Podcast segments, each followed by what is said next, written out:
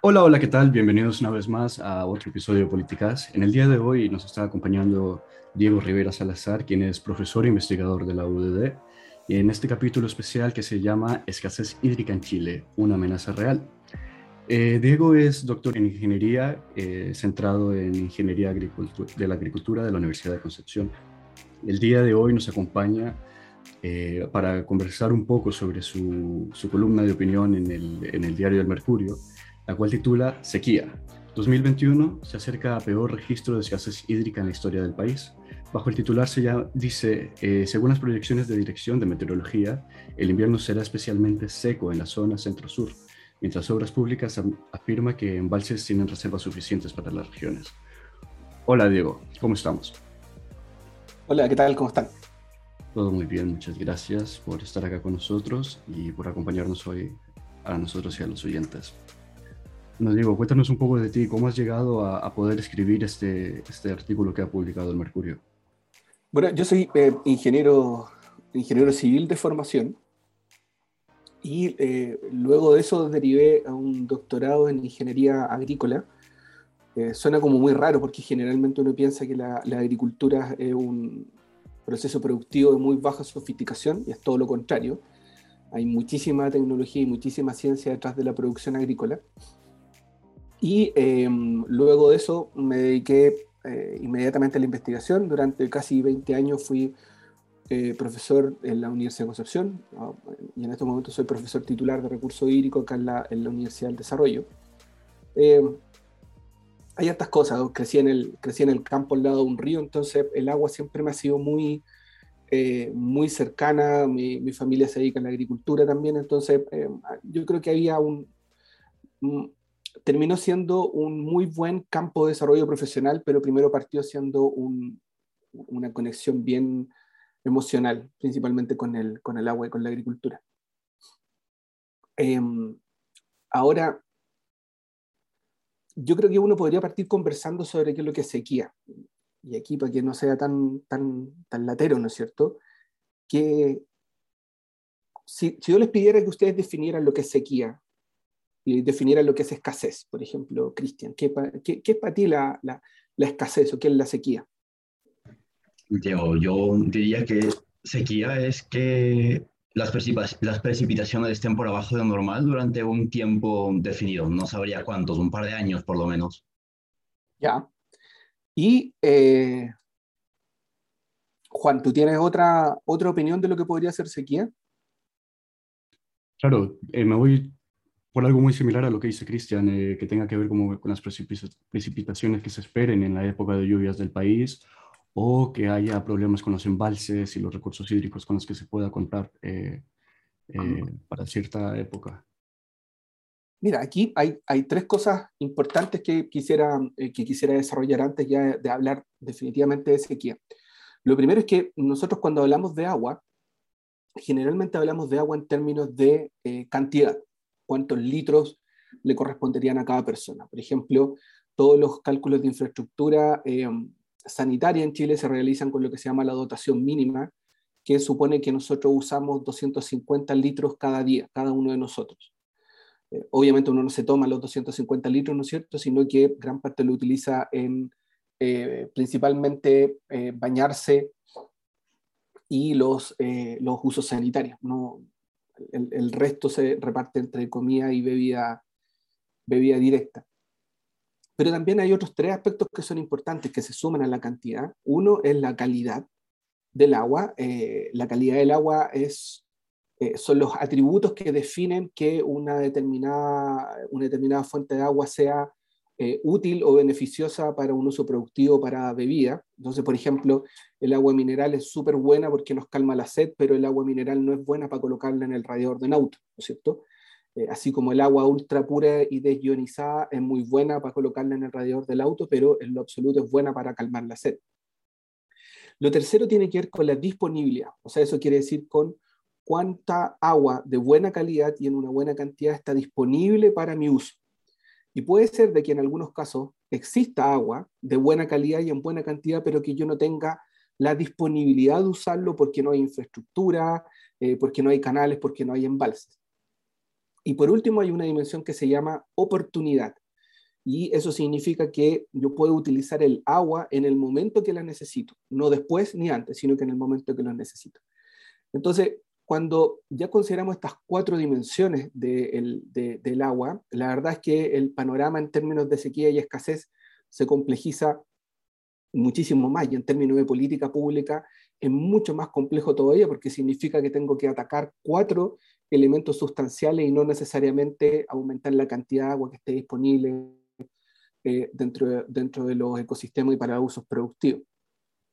Ahora, lo que hay que hacer un poco la diferencia, son los otros dos puntos que quería tratar primero, es entre sequía y escasez. La escasez corresponde a la relación relativa entre la oferta y la demanda. Entonces, cuando hay poca oferta pero alta demanda, estamos hablando de una condición de escasez.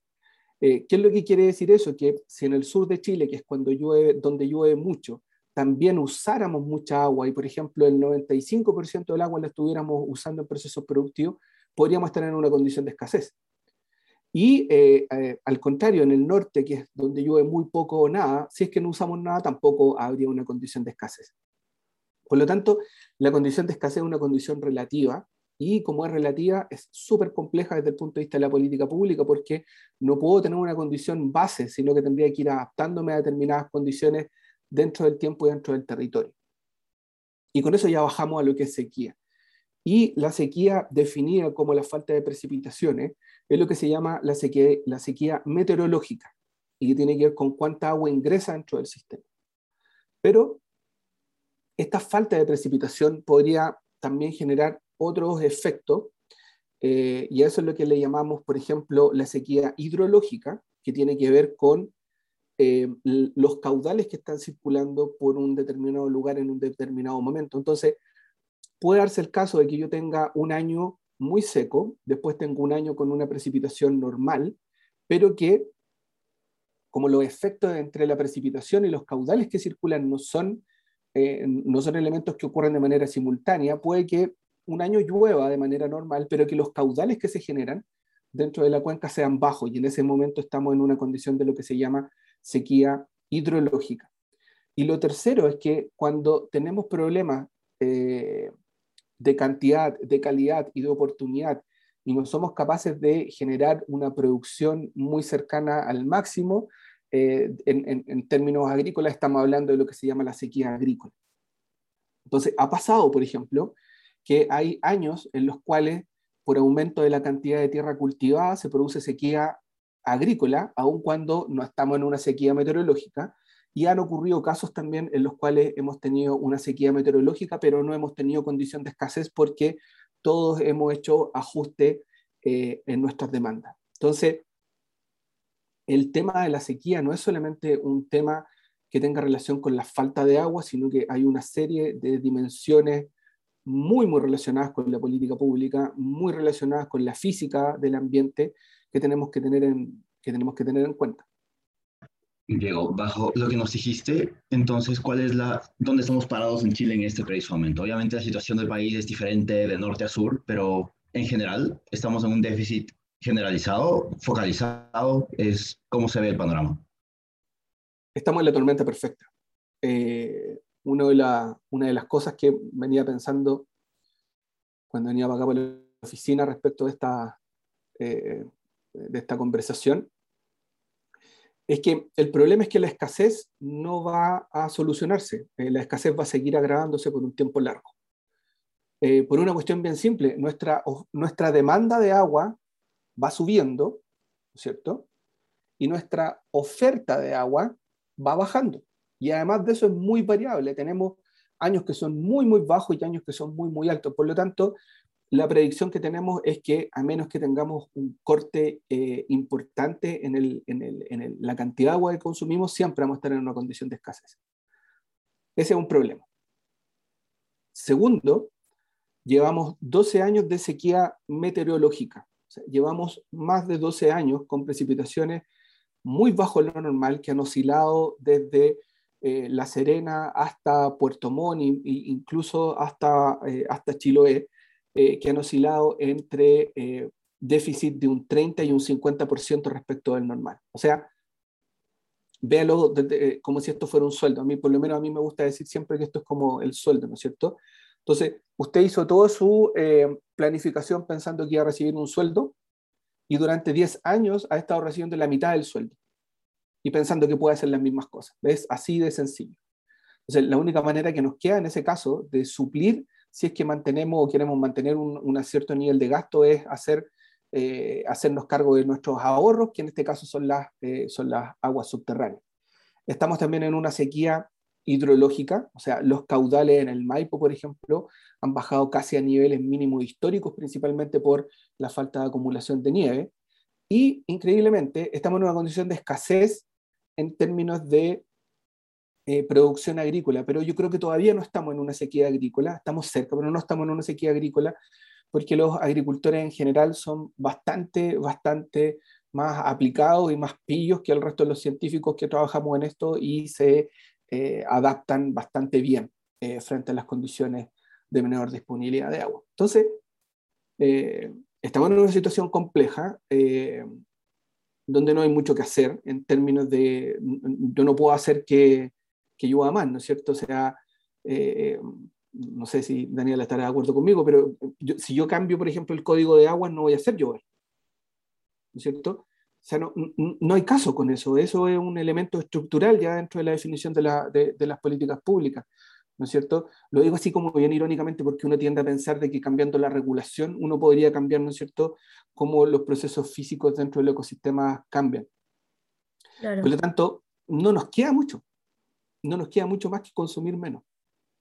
no, entonces usted que estamos eh, eh, como en la, en la, tormenta perfecta, eh, pero en términos tangibles, eh, no, no, tangibles, en términos más entendibles para nuestros oyentes y para nosotros también, que no somos expertos en el tema, ¿qué tan grave es la situación de a qué monstruo nos estamos eh, eh, enfrentando? Sabemos que, ok, están disminuyendo las lluvias y todo esto, y que tenemos embalses y cosas que nos pueden suplir a, a un futuro de, de, emergencia, pero si no nos hacemos cargo nosotros como habitantes, como usuarios, o tampoco el gobierno desde las políticas públicas, ¿cuál es el peor escenario? ¿Qué es, lo que, qué es a lo que se le debe temer desde la academia y cómo se prepara la academia para, eh, para, lo que, para este monstruo eh, venidero?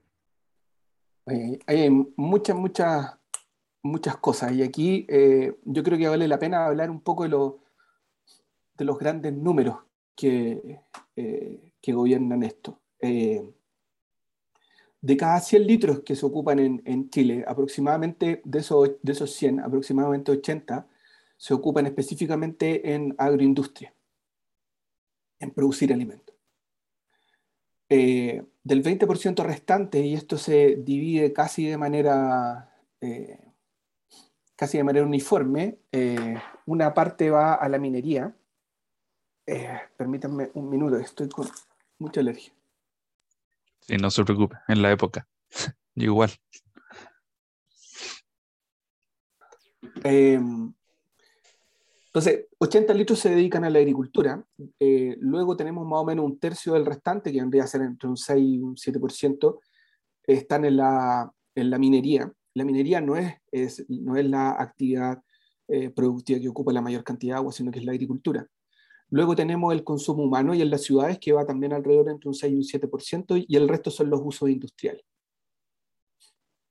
Entonces, en general, lo que nosotros en nuestra casa es, vemos poco los efectos de la sequía porque la mayoría de las veces lo que tenemos es un suministro asegurado a través de embalse, a través del agua subterránea. Entonces, ahí hay, un, hay, hay una sensación de falsa seguridad, ¿no es cierto? No hemos comunicado bien el riesgo de eh, que en algún momento eh, este monstruo finalmente nos, case. Eh, eso eso por, el, por, el lado, por el lado de los números. Lo otro, que es uno de los problemas desde el punto de vista de la política pública, es que la sequía, lo decía un profesor hace mucho tiempo, es un terremoto largo y silencioso. A diferencia de un desastre natural, porque la sequía es un desastre natural, a diferencia de un desastre natural como por ejemplo los terremotos que ocurren en un periodo muy corto de tiempo, que generan un daño inmediato, y, eh, pero que también son poco predecibles, la sequía es, eh, un proceso que ocurre muy lento porque pasa un año que llueve poco, pasa otro año que llueve poco, pasa otro año que llueve poco y ya llevamos 12 años que llueve poco. Entonces ocurre muy lento y todos sabemos que en general los aparatos estatales no están preparados para estar ser flexibles y adaptativos frente, eh, frente a estas condiciones que ocurren eh, tan, tan lentamente. Entonces, cuando ahora tomamos la decisión de construir embalses, por ejemplo, que es una forma con la cual uno puede eh, adaptarse a mitigar los efectos de la sequía, tenemos que esperar 15 años más. O sea, ya estamos atrasados. Ahí hay un, ahí, hay un punto que, que, no es menor que eh, afecta mucho la forma en cómo planificamos.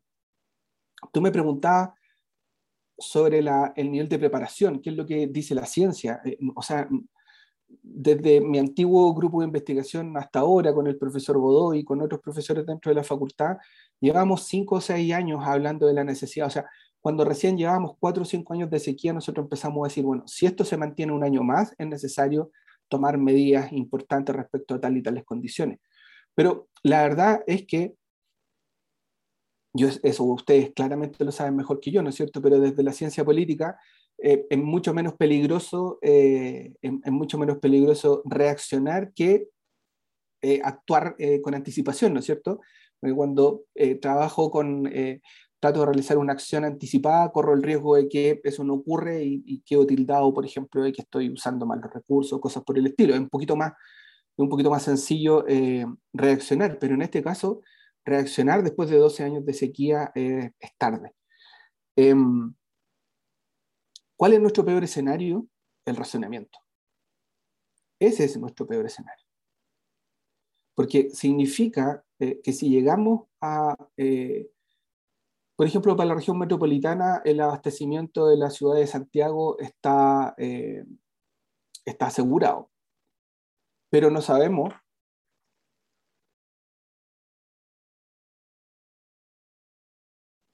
perdón, pero no sabemos qué tan asegurado, por ejemplo, está para la agricultura. Entonces, podríamos tener nosotros el, abastecimiento asegurado para nuestras casas, eh, pero no sabemos, por ejemplo, si vamos a tener todo el agua disponible para cosechar todas las lechugas que necesitamos. Y en ese caso lo que vamos a tener es una disminución de la oferta, y si hay una disminución de la oferta y se mantiene la demanda, suben los precios, inflación, se produce una cadena. Entonces, creo yo que, eh, y eso es lo que trataba de, explicar en, esta entrevista en el Mercurio, es que decir que tenemos un eh, abastecimiento asegurado de agua potable para la región metropolitana no resuelve el problema ni tampoco favorece el ahorro. Porque si está lloviendo menos, los ecosistemas naturales están sufriendo estrés, los cultivos agrícolas están sufriendo estrés, las empresas están sufriendo estrés porque tienen incertidumbre en cuanto al abastecimiento del agua para sus procesos productivos. Entonces, nosotros en el día a día no lo vemos, pero en el día a día lo que podría acercarse si es que se mantienen estas condiciones, que es el peor de los escenarios, es el racionamiento. Fuera piscinas, eh, va a haber que sacrificar áreas verdes, eh, ojalá nunca lleguemos a, que tengamos cortes programados, por ejemplo. Entonces, creo yo, y eh, que también lo que decíamos en, esa entrevista del, Mercurio, es que más que pensar que cada litro que yo no ocupe lo va a ocupar otro, eh, lo que deberíamos decir es, bueno, cada litro que yo no ocupe podría ir al medio ambiente y podría favorecer, por ejemplo, que los ecosistemas naturales se mantengan funcionando. Diego, y por cómo, cómo han ido pasando estos años de, sequía, no sé si tú has visto algún comportamiento como en la misma ciudadanía como que ha llevado a un cambio, porque, por ejemplo, yo soy de, de Isla de Maipo, soy de fuera de Santiago, y cada vez que voy hacia Santiago por la autopista del Sol, antes cuando uno iba, se veía que estaba todo nevado y se, había, se veía que estaba, estaba lloviendo o algo así, y ahora uno va y se ven todos los cerros secos en casi todo el año, entonces, eso igual genera un gran cambio en la, en la, percepción de las personas, o eso por lo menos me genera a mí, no sé, el, no sé el resto, como que se entiende que hay una escasez de, al punto de vista como de, de lluvia en la cordillera, que es donde se junta la gran cantidad de agua, o sea, de nieve que después se deshace para hacer agua y va a los embalses respectivos, ¿no? has tocado un tema que es súper interesante porque los problemas de abastecimiento y de gestión del agua no son puramente ingenieriles no son puramente regulatorios, sino que son problemas principalmente sociológicos. Y ahí es donde aparece la percepción, ahí es donde aparece la expectativa, ahí es donde aparece la incertidumbre. Mi hijo mayor tiene 11 años. Entonces, mi hijo mayor no ha visto llover fuerte. Es así de sencillo. Te fijáis, para él, la, para él la cordillera siempre ha estado pelada de nieve. Eh, y eso es un... Eh, y eso es, es increíble, por un lado, pero por otro lado es ventajoso, porque él ya asume entonces, él se está formando en una condición de escasez de agua. En cambio, para mi papá es complicado, ¿no es cierto? Eh, primero porque el clima en Chile, y especialmente en Chile central, tiene una variación decadal tremenda. Entonces, en la década de los 80 tuvimos una de las décadas más lluviosas del siglo pasado, donde se creó el Código de Aguas, donde tuvimos cambio de constitución. Entonces, estábamos en una situación de mucha abundancia de agua, donde no se esperaba que tuviéramos una condición de sequía. Y después llegamos a la sequía del 95-96, donde sí hubo racionamiento en algunos casos. Después tuvimos un, periodo de, eh, altas precipitaciones también durante los primeros años 2000 y después volvimos a la sequía. ¿Te fijas? Entonces, para personas como mi papá, eh, ellos están un poquito más interiorizados en decir, mi papá ya tiene más de 70 años, entonces decir, bueno, pero o sea, ¿cómo, eh, no hay mal que dure 100 años, ¿no es cierto? Entonces, esto en algún momento tendría que revertirse, bueno, y aguantemos. Entonces, ¿qué es lo que puede, qué, qué, consecuencias puede tener esa percepción? Que mi papá diga, pero eso no importa, si sigo lavando el auto nomás, ¿te fijáis? Si total, en algún momento va a llegar la lluvia.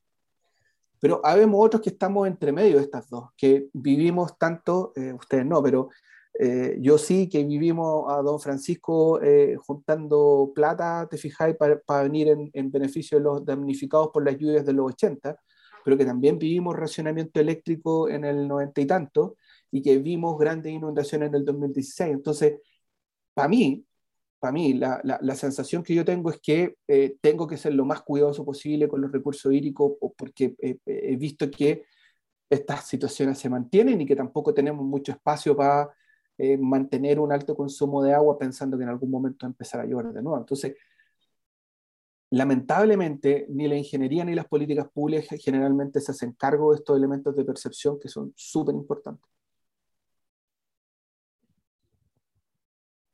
Ahora como yéndonos a lo político, el ministro de Obras Públicas dijo que el 2019 eh, es el, fue el año más seco de nuestra historia y que este año, el 2021, va, en el, va por el mismo camino.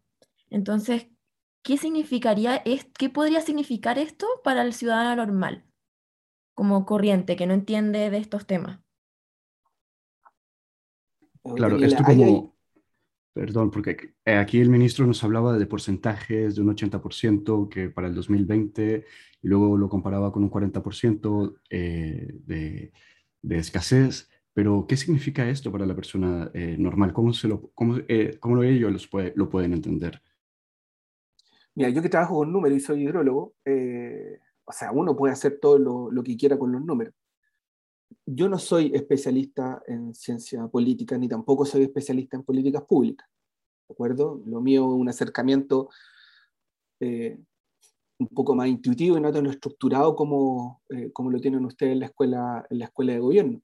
Ahora, lo que dice el ministro es cierto. El, año 19 y el año 2020 fueron un año muy, muy malo.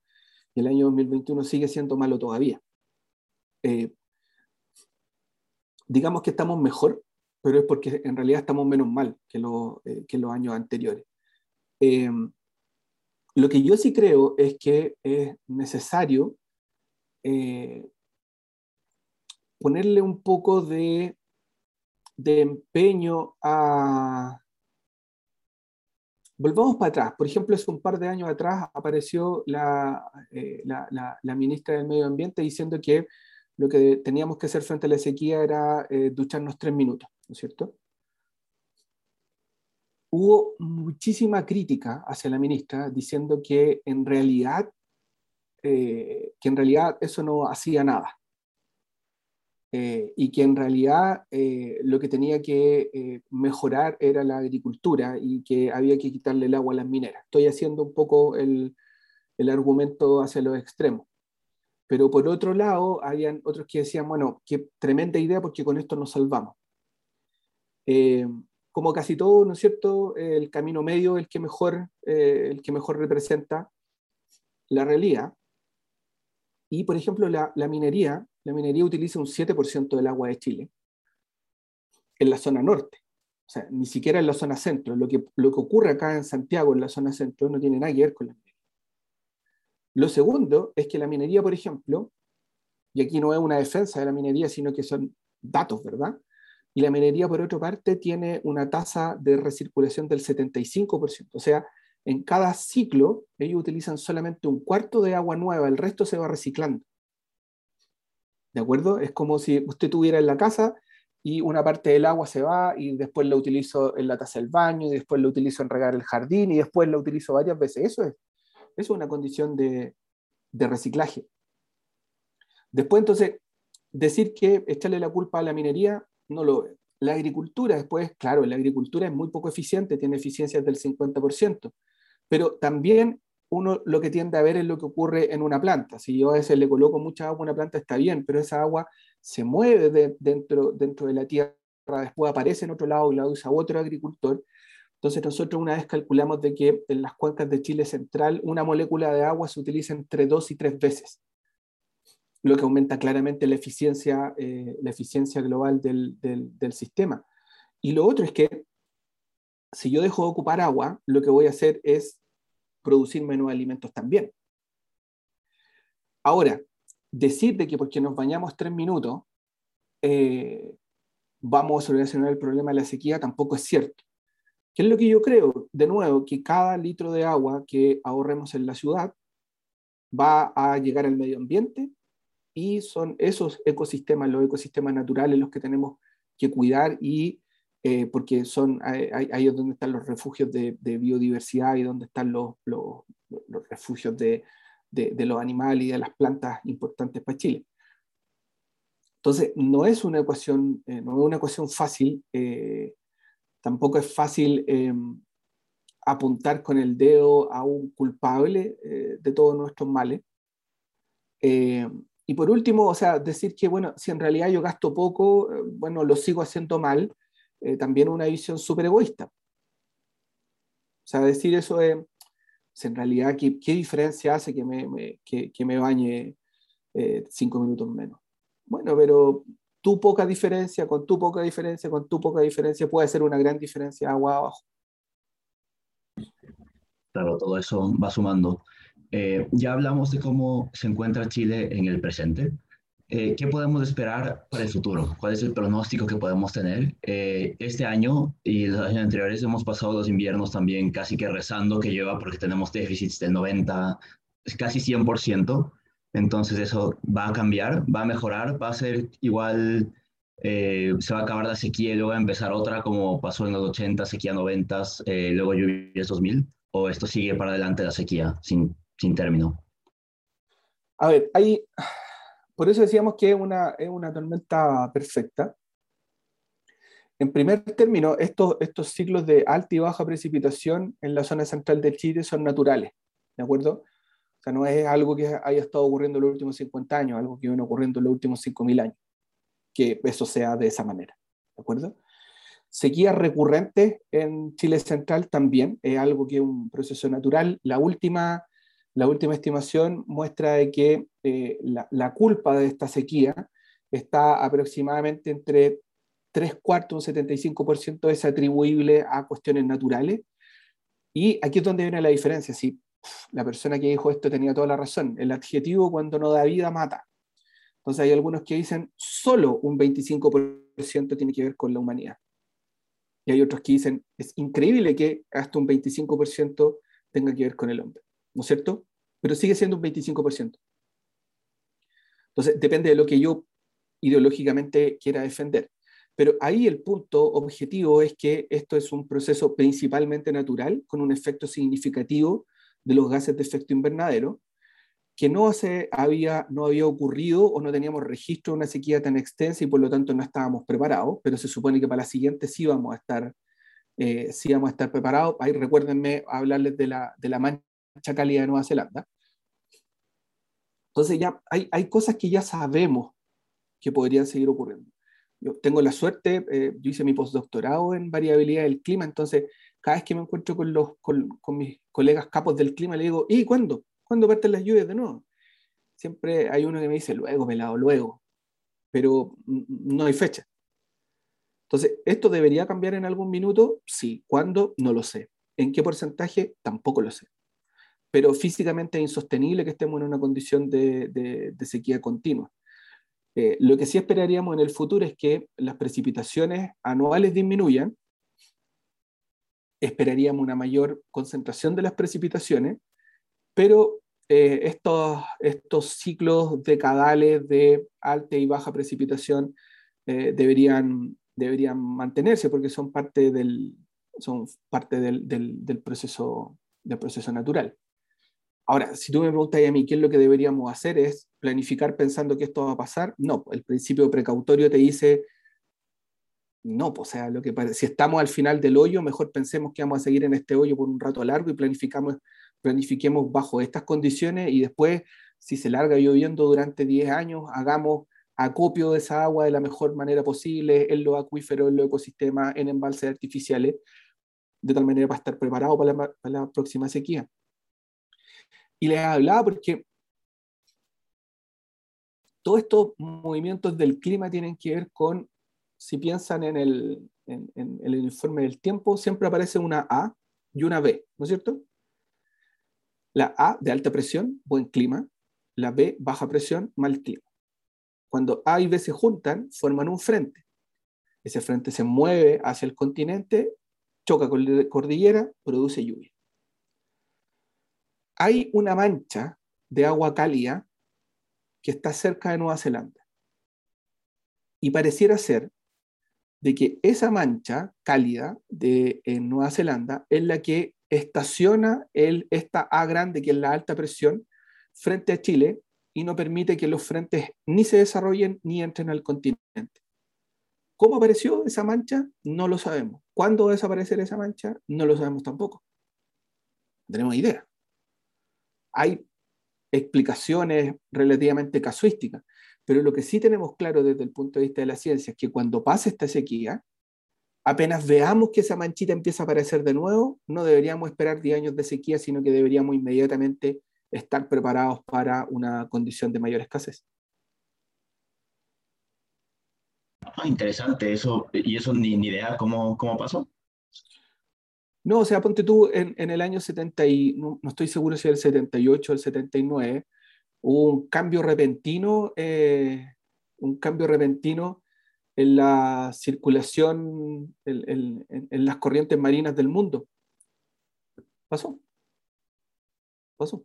No, no, nadie Son cosas que no, no, tienen mayor explicación. O sea, eso en ciencia se llama fenómeno. Y fíjese que eso es súper interesante porque durante mucho tiempo se hablaba del fenómeno del niño. ¿Fijáis? Uh -huh. Entonces, eso es porque yo observo que ocurren ciertas cosas cuando ocurren otras cosas en el mar. Pero no teníamos explicación. Entonces, ahora ya no hablamos del fenómeno del niño, sino que hablamos de la oscilación el niño el sur. Porque ya sabemos cómo se produce, ya conocemos cuáles son los precursores, ya tenemos una teoría y una hipótesis respecto a cuál es el funcionamiento de esa oscilación en el clima. Ya no es un fenómeno. Entonces, eso requiere mayor observación y, eh, algo con lo que esperemos vamos a estar más preparados. Esperemos que los gobiernos que vengan también sean más receptivos a la ciencia eh, y que tomen riesgos, eh, fíjense lo que voy a decir, que tomen el riesgo de prevenir. Como que se enfoquen a trabajar con que no van a haber muchos recursos disponibles y en el caso de que hayan, bienvenidos sean, ¿no? Así es. Profe, no sé si se lo preguntaron, pero a, a corto plazo, ahora con las lluvias que pasaron en, en, agosto y principio de septiembre, ¿esas estaban previstas según el sistema? ¿O, mejoraron un poco la situación, sigue siendo comparable la situación actual con lo que pasaba en 2019, que según el, su, su entrevista es como de los peores años que hemos tenido. O sea, seguimos igual de mal. Esta cuestión no ha mejorado, no ha mejorado mucho. Eh, pero lo, que pasa es que, que es una situación muy, muy, muy rara. Los modelos climatológicos, los modelos climatológicos de la Tierra eh, funcionan hasta 10 días hacia adelante. Entonces, ustedes colocan pronóstico del clima 10 días y va a aparecer una animación de lo que pasa en América del Sur desde hoy hasta 120 horas, o sea, 100, no, 240 horas hacia adelante. Y en una hora más va a aparecer un nuevo pronóstico. Y en una hora más, un nuevo pronóstico 120 horas más adelante. Esos pobres computadores están encendidos todo el día haciendo simulación. Entonces, ¿qué es lo que pasa? Que yo realmente veo y empiezo, me, me, entretengo ahí, entonces empiezo a ver, oh, podría ser que en siete días más llueva. Pero, y eso es lo que dicen los climatólogos, no voy a saber cuándo ni dónde va a llover si no es hasta el día anterior. E incluso dentro del mismo día las cosas podrían cambiar. ¿Por qué? Porque este, este, esta generación de los frentes es una cuestión súper caótica. Entonces, basta que cambien un par de variables y el frente pasa de largo, que es lo que pasó, ¿verdad? Eh, a finales de agosto, si no me equivoco, que no estuvieron en alerta, ¿no es cierto? Pero se suponía que iban a caer como 100 milímetros. Eh, y finalmente cayó muy poco y no pasó nada. Eh, y aquí vuelvo al tema de la prevención y al principio precautorio. imagínate que ningún climatólogo, que ninguna autoridad haya dicho, oye, pero otra vez que viene con la cuestión no hagamos nada. Y se nos van cuatro puentes. ¿Me fijáis? Pero ahora que estuvimos súper preparados, no pasó nada. Y el, el, el, alegato fue, oye, otra vez nos mintieron, no pasó nada. Entonces, también palos porque ahoga y palos porque no, no, no ahogas tampoco. porque sí, ¿por qué no? Porque sí, porque no. Y ahí, como, eh, como decía eh, en algún momento, eh, mencionó Daniela, ahí es súper importante el tema de la educación. Fijáis, o sea, que la población esté educada en términos de cómo funciona el ciclo hidrológico, las formas de ser eficiente de, dentro de, de, consumo de agua dentro de la casa, conocer esto en términos de probabilidades, que es siempre mejor estar preparado, o sea, que, que, es menos costoso, ¿verdad?, estar preparado que después eh, reconstruir. Hay mucho, mucho por hacer. Yo me, me, da mucha lata porque de repente sigo Twitter, entonces eh, un colega estaba pero muy, muy emocionado con esas mega lluvias, no pasó nada, eh, y después le decían, bueno, y ahora, entonces tírate otro pronóstico la cuestión es, es caótica. Sí, verdad, es terrible. Es como para ustedes con las encuestas, ¿no es cierto? Ah, el padrón, ahí te quedaste. No, eh, eh, eh, eso, no, yo creo que anda por ahí con, con las frustraciones. Entonces, se tiene predicciones y después le llegan por todos lados. Y nosotros tenemos suerte de que entendemos muy, muy bien cómo funciona el clima tenemos muy buenos modelos hidrológicos y meteorológicos, pero la cuestión sigue siendo, sigue siendo caótica. O sea, en, en este minuto hay cientos de procesadores funcionando para ver cómo va a estar el clima en cada kilómetro cuadrado de la Tierra. Mm. Y aún así no somos capaces de, eh, capaces de achuntarlo. Ahora, si me permiten solamente cinco minutos, porque creo que me fui en cuestiones como bien abstractas. Pero ¿qué hacer en la casa, por ejemplo? Colocar una botella en el, en el, en el, en el water ahorra 2 o 3, o 3 litros. Eh, cada ducha son aproximadamente 90 litros a cortar. Eh, si está la posibilidad de tener un lavavajilla, usar lavavajilla o lavar la losa una sola vez al día. Reciclar el agua dentro de la lavadora.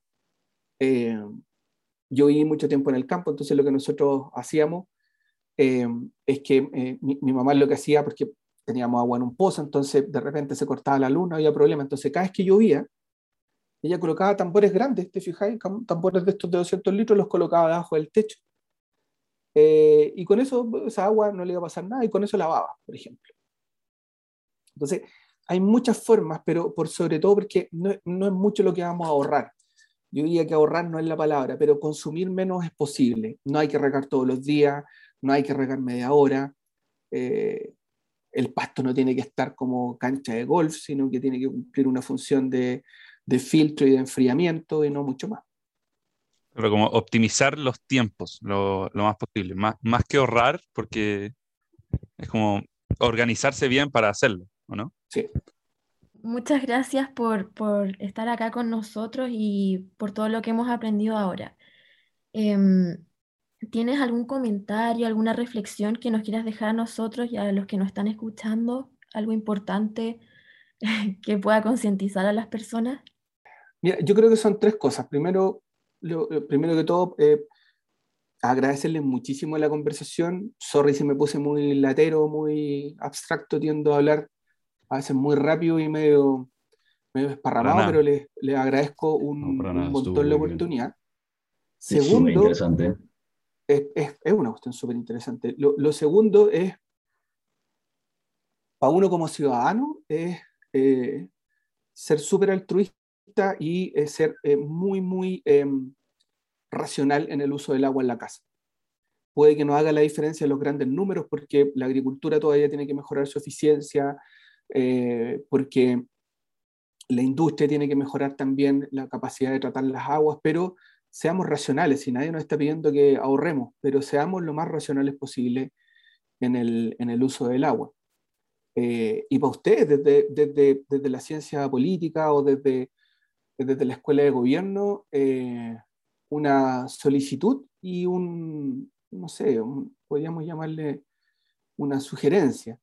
Eh, la solicitud es que existan más espacios como estos. O sea, a mí me, encantaría, porque me comen las manos por una pizarra, ¿te fijáis?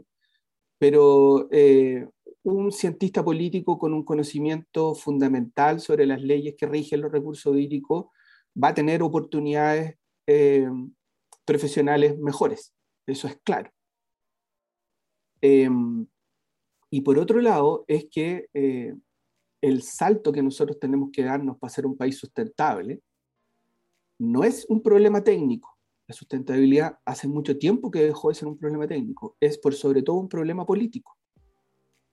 Porque hay que tomar decisiones y hay que tomar decisiones dolorosas en algunos, en algunos casos, eh, porque hay que tomar esas decisiones en la oportunidad que corresponde. Eso es lo más lindo de hacer política, ¿no es cierto?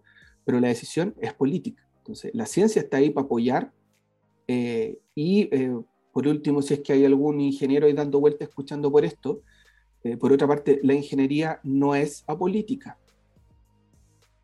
¿No es cierto? Que yo esté aquí sentado conversando con ustedes es un acto político en sí mismo, porque estoy dando a conocer eh, hechos que a otros les pueden permitir tomar una, tomar una, una decisión. Entonces, guarde y, quizá en 20 años más, cuando alguno de ustedes esté ubicado en una gerencia o en un alto cargo del gobierno, eh, o en su casa diga, o oh, es que una vez escuché un guatón que me dijo unas cuestiones súper chores. Yo creo que lo mejor es conservar y tomar una decisión política ruda.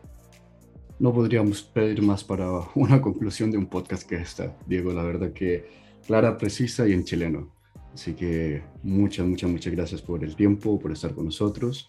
Y a todos nuestros oyentes los, los dejamos invitados a mantenerse conectados, pues próximamente estaremos conversando con el prof, profesor Godoy, también de la, de la Facultad de Ingeniería, investigador UDD, sobre otros acercamientos a este problema que, como nos ha quedado claro aquí, gracias a Diego, nos incumbe a todos.